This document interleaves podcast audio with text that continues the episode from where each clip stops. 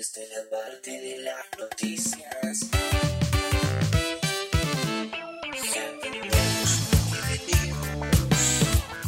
Bueno, estamos de vuelta con GDI, el tercer bloque, la GD News. Acabamos de tener un especial que se estrenó este sábado, eh, 31 de octubre, especial de- del terror. Repasamos toda la historia del cine de terror. Eh, así que bueno, los invitamos a escucharlo. Así que bueno, primero y segundo bloque, toda la historia del terror. Eh, vamos a recordarles que nos sigan, estamos en YouTube y Spotify, ahí pueden vernos y escucharnos respectivamente. A su vez nos pueden seguir en Twitter, Instagram y Facebook, todas las redes como GDI, somos los únicos, no acepten imitaciones. Eh, ¿Me queda algo? Ah, sí, el sorteo, por supuesto. El 15 de noviembre, ya estamos en noviembre, ¿eh? Dos semanas se sortean las cinco remeras Elige tu propia aventura, diseño Augusto y Piacere del portador, así mismo como eh, el tamaño, ¿no, Lu? El tamaño también, pueden venir en talles S, M, XL, lo que ustedes quieran. Lo que pida la gente. Totalmente. Lo que porque pida la gente. inclusives acá. Y bueno, eh, en esta ocasión vamos a arrancar con las mini críticas. En esta ocasión de la mano de Lucía Lamfrid, nuestra querida columnista. Saludos. ¿Cómo estás? Hola, ¿qué tal? ¿Cómo andan? ¿Todo bien? En esta ocasión les voy a traer una mini crítica de algo que está pegando mucho en Netflix, impensado, que se trata sobre ajedrez, que se llama Dama, Gambito de Dama, ¿no? Eh, Gambito de Dama, protagonizada por eh, Tanya Taylor Joy, Anya Taylor Joy. Exacto. Exacto. Anya Taylor Joy, eh, una actriz mitad argentina, mitad británica, muy británica a primera vista.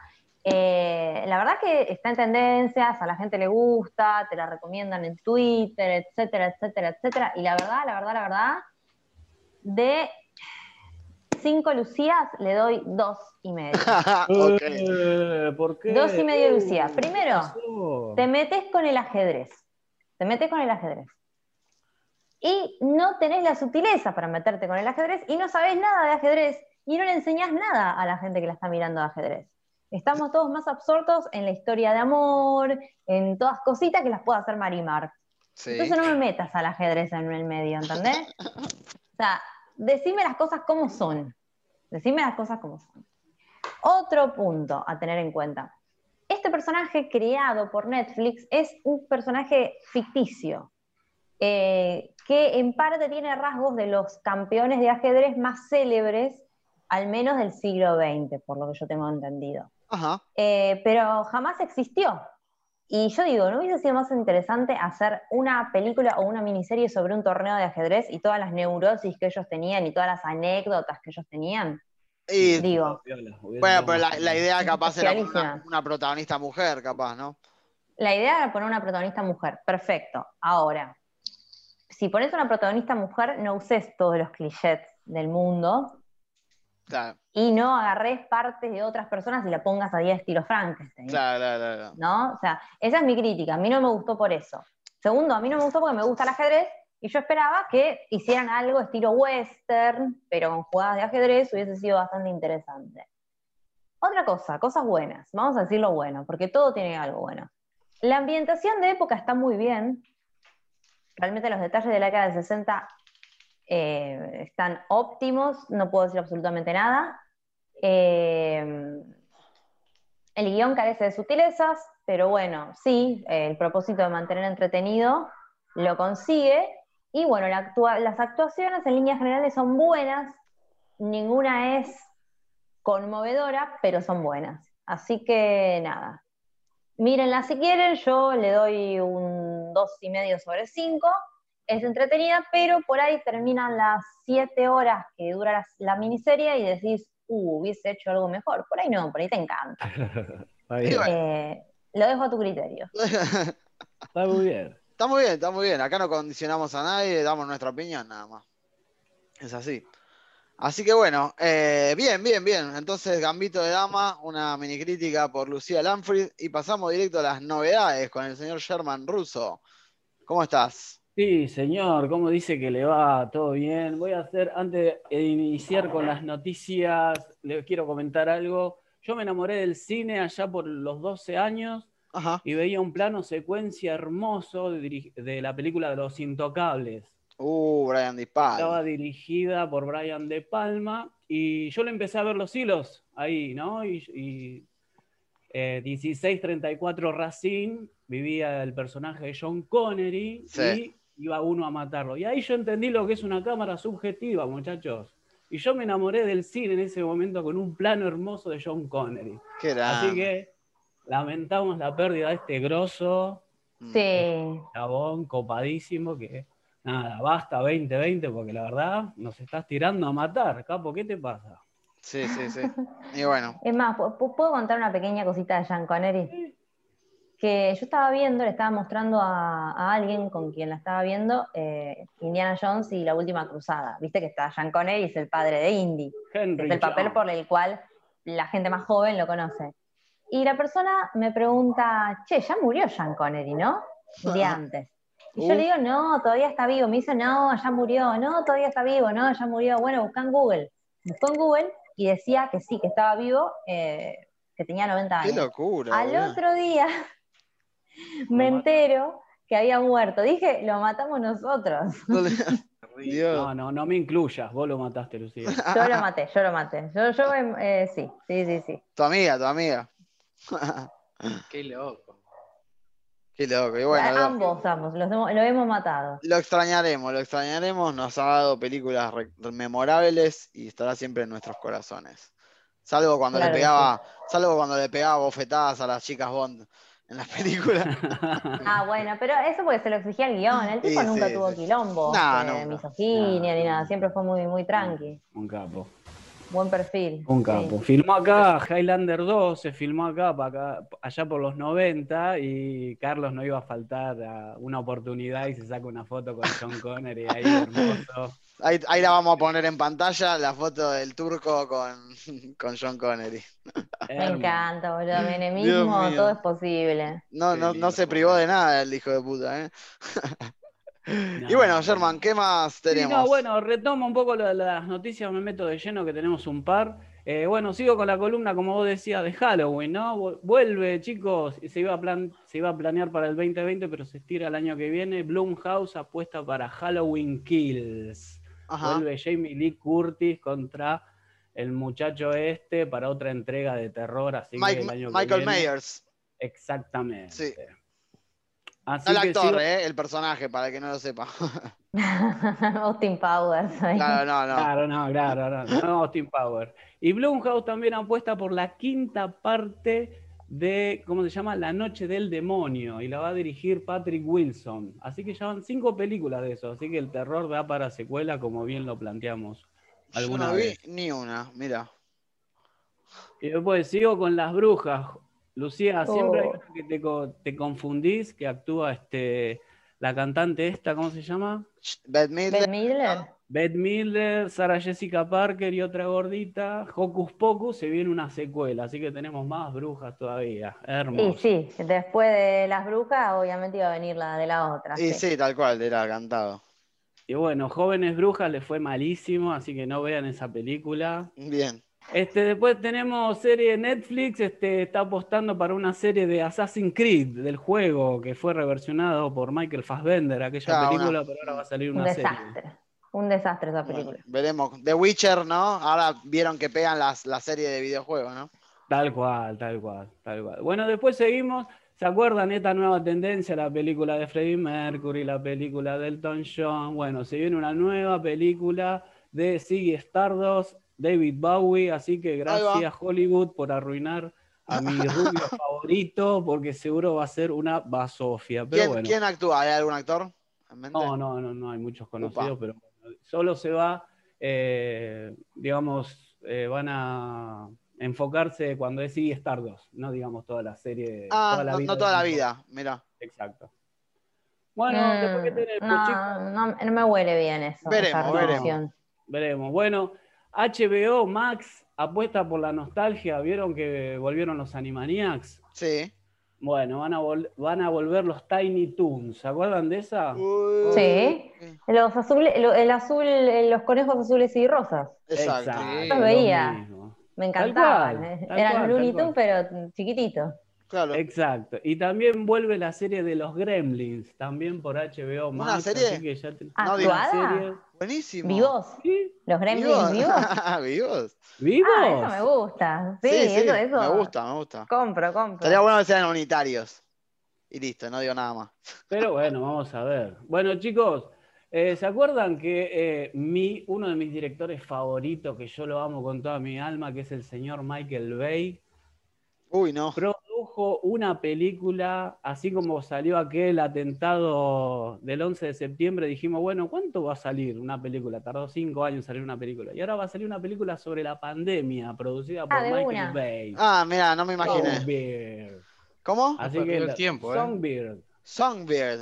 Mira, sí, no, no pierdo el tiempo. Así el que señor. como que supuestamente la pandemia nunca acabó y está ambientada en el 2025. Como que el coronavirus siguió avanzando y nunca se descubrió la cura. Eh, Bien. puede ser, ¿eh?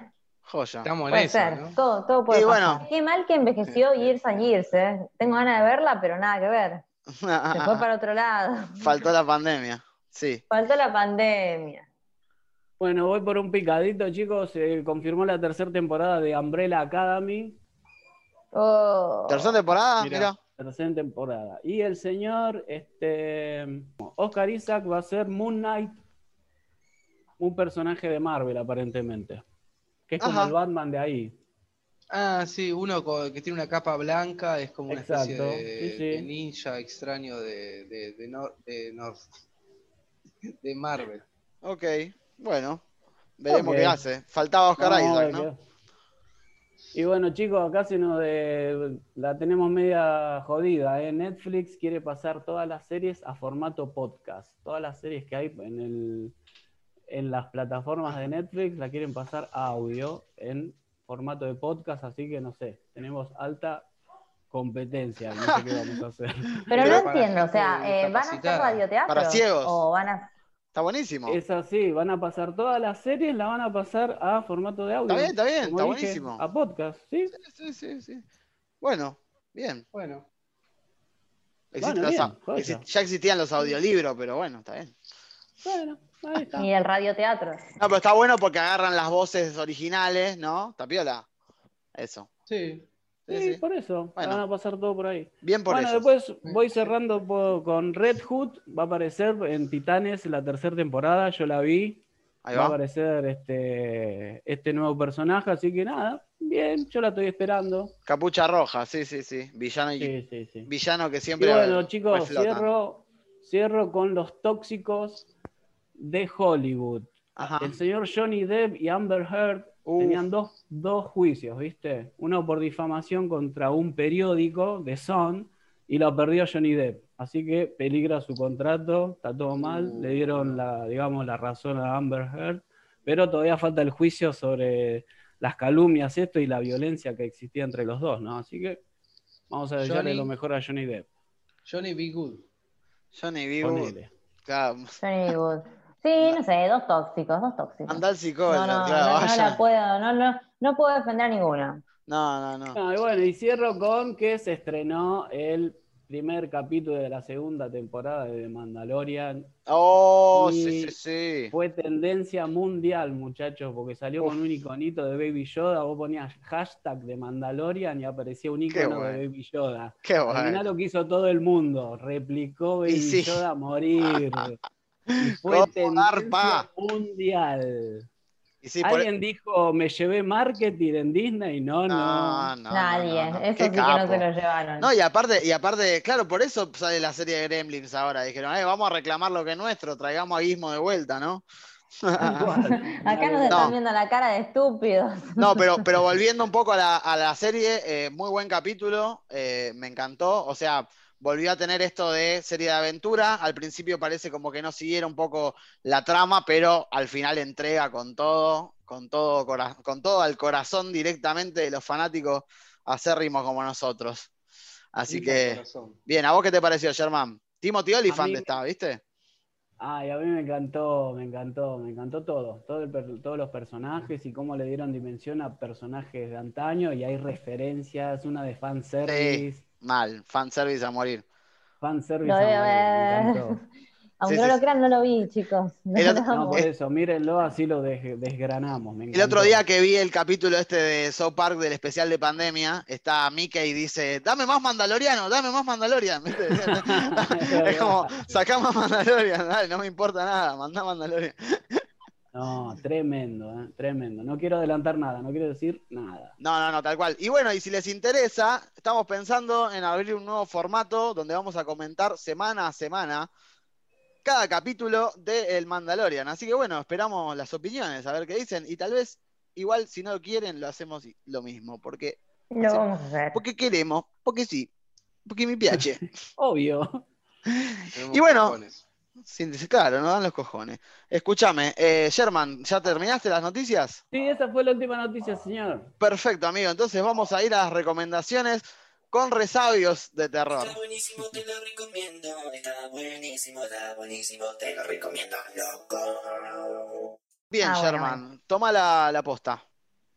No, sí, me quiero despedir de este mes de Halloween y no quiero ver terror por un buen rato. Así que me despido con una película del señor David Cronenberg, Scanners. Uh. ¡Uh! ¡Qué buena película! Los que somos amantes de los 80 está el señor Michael Ironside tirando magia por Sí. ahí, que es un actorazo bien de los 80, que cada vez que aparece te sonreís. Siempre está de malo, siempre hace cosas y acá tiene el poder psíquico de explotarle la cabeza a la gente. Es buenísimo. Es, lo Es muy más bizarro. lindo que te puede pasar.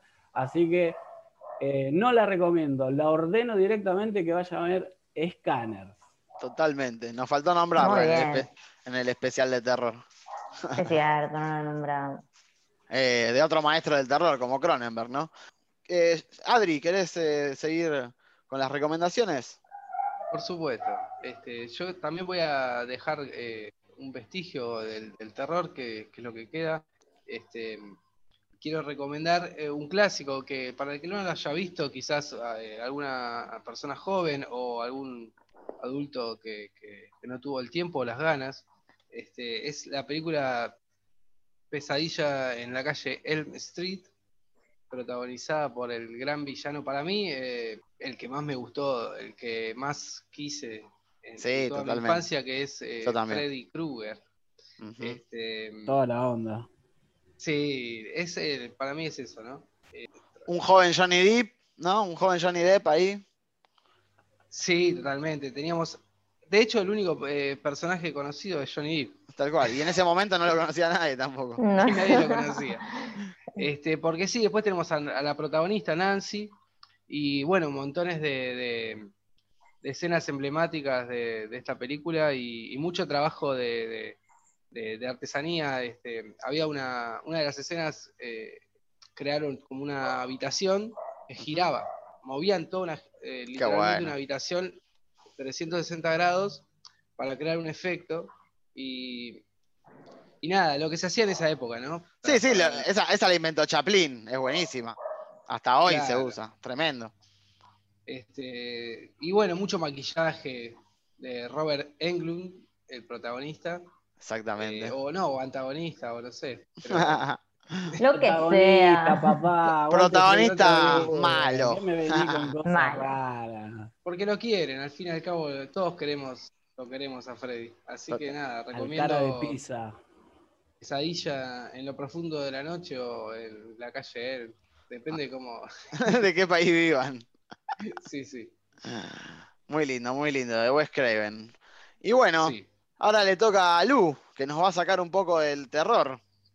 Eh, sí, yo sé que anuncié eso, pero voy a recomendar otra que se aleja del terror, pero como para cerrar, ¿no? Ahí va. Este, voy a recomendar una película que la nombramos en el programa anterior, que pueden ver de la historia del terror en la parte 2.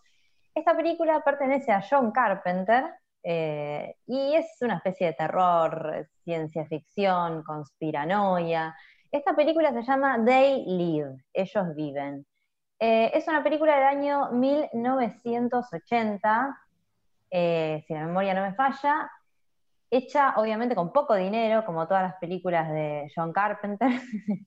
este, y nada, básicamente es un tipo que está medio aguantando en un, en un lugar eh, estilo el de Guernica, vieron que ahora está toda la toma de Guernica, bueno, es- Sí. es- era gente que estaba tomando unos terrenos y los vienen a desalojar la policía. No me acuerdo bien, creo que, que justamente uno de ellos trae una cajita con unos anteojos de sol, que cuando vos te los pones, ves todo en blanco y negro, y en vez de un, le- un letrero de una publicidad, vos lo mirás y dice siga comprando. Y así con un montón de, de componentes de, la, de, de nuestra realidad y, y de la sociedad. Sí, la sí, sociedad obedece, casate, comprá, producí. Exactamente, Sí. producir, este, bueno, hasta ahí, bueno, el tipo se caga de miedo, está medio absorto, hasta que descubre que no todos los humanos son humanos. Porque cuando se, se pone esos anteojos, también ve a algunos que son humanos, que está todo bien, y a otros que son como una especie de calaveritas negras con unos ojitos extraños, Sí, que sí. están disfrazados de humano. Así que si vienes, y, y así empieza. A- Esos son los primeros 20 minutos. Así que mírenla, Day Live. Este, no está en ninguna plataforma, pero siempre puedes acercarte a, a los bajos fondos de internet eh, y buscarla. La recomiendo. eh, tiene sus, sus limitaciones técnicas, obviamente, pero vale la pena verla por el contenido y porque es un delirio maravilloso y, y vehemente. Sí, sí, sí. Totalmente recomendable. Otro capo del terror, John Carpenter. Sí. Con dos pesos diga lo que, lo que quería. Un Totalmente. maquillaje zombie ra- raro, único, porque no se vieron esas caras de vuelta, ¿no? No, No, no, no. no, no, no, no, no, no. Y es No, es icónico. rarísimo.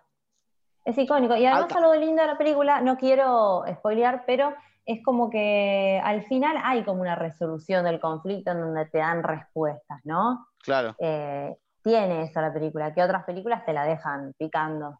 Quiero una remera Así de. Live. Sí.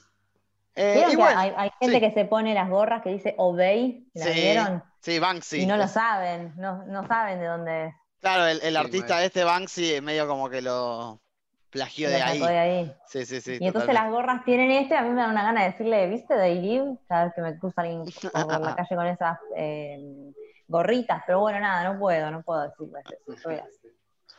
Y bueno, yo lo que voy a recomendar, un poquito de terror, yo considero que esta película podría entrar perfectamente en la categoría de terror. Estoy hablando de una película argentina del año 2019, que nos faltó nombrar, del señor Mariano Con, director de El hombre de al lado, Ciudadano Ilustre, eh, bueno, no sé si alguien vio Yo Presidente en su momento.